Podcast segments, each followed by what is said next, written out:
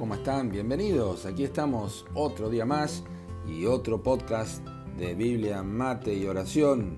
Nuestra lectura sugerida de la Biblia para hoy es Éxodo capítulos 22 al 24 y nuestro episodio se titula El kit de la cuestión.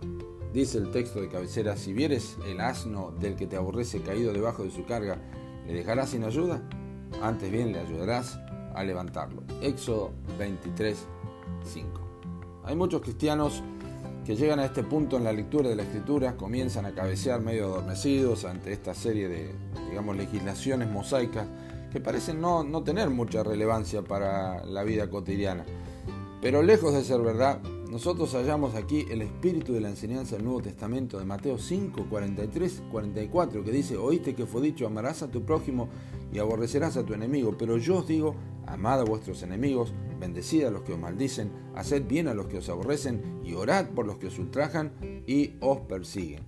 Y es que en el curso de ordinario de la vida, el hombre natural jamás escogería levantar el asno de su enemigo que ha caído bajo su carga, sino que pasaría de largo y continuaría con los quehaceres diarios sin la más mínima carga de conciencia. Pero Dios manda a su pueblo a hacer lo opuesto. Y con mucha sabiduría Dios utiliza un asno, animal que tenía que ser redimido con un cordero, por ser doméstico pero no limpio para el pueblo.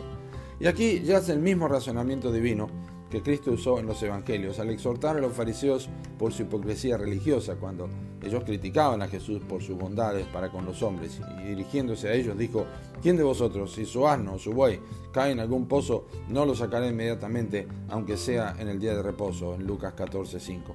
Así que tanto para Israel como para los fariseos el mensaje era exactamente el mismo. Si hacemos esto con un animal de carga, ¿cuánto más no lo hemos de hacer con un ser humano que posee alma eterna?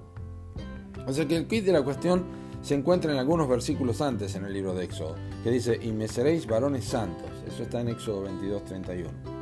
Es que solamente las personas redimidas y regeneradas pueden obrar de esta manera. Eso es exactamente lo que se espera de ellos. Diferencia, o sea, santidad.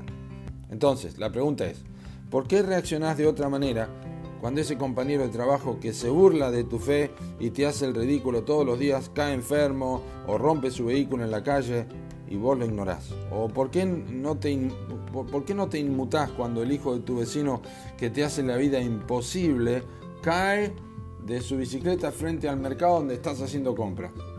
¿Acaso tenés que mostrarte enojado y amargado con la cajera del supermercado que siempre tiene mala cara? ¿Cuántas de estas cosas, no? Y, más, por supuesto, ocurren a diario en la vida de los hijos de Dios. Pero se espera que amemos a nuestros enemigos. Porque si amáis a los que os aman, ¿qué recompensa tendréis? ¿No hacen también lo mismo los publicanos? Y si saludáis a vuestros hermanos solamente, ¿qué hacéis de más? ¿No hacen también así los gentiles? Dice Mateo 5, 46 y 47. El Hijo de Dios, queridos amigos, nos amó cuando aún éramos pecadores, dice la Escritura, y nos hizo participantes de su naturaleza divina.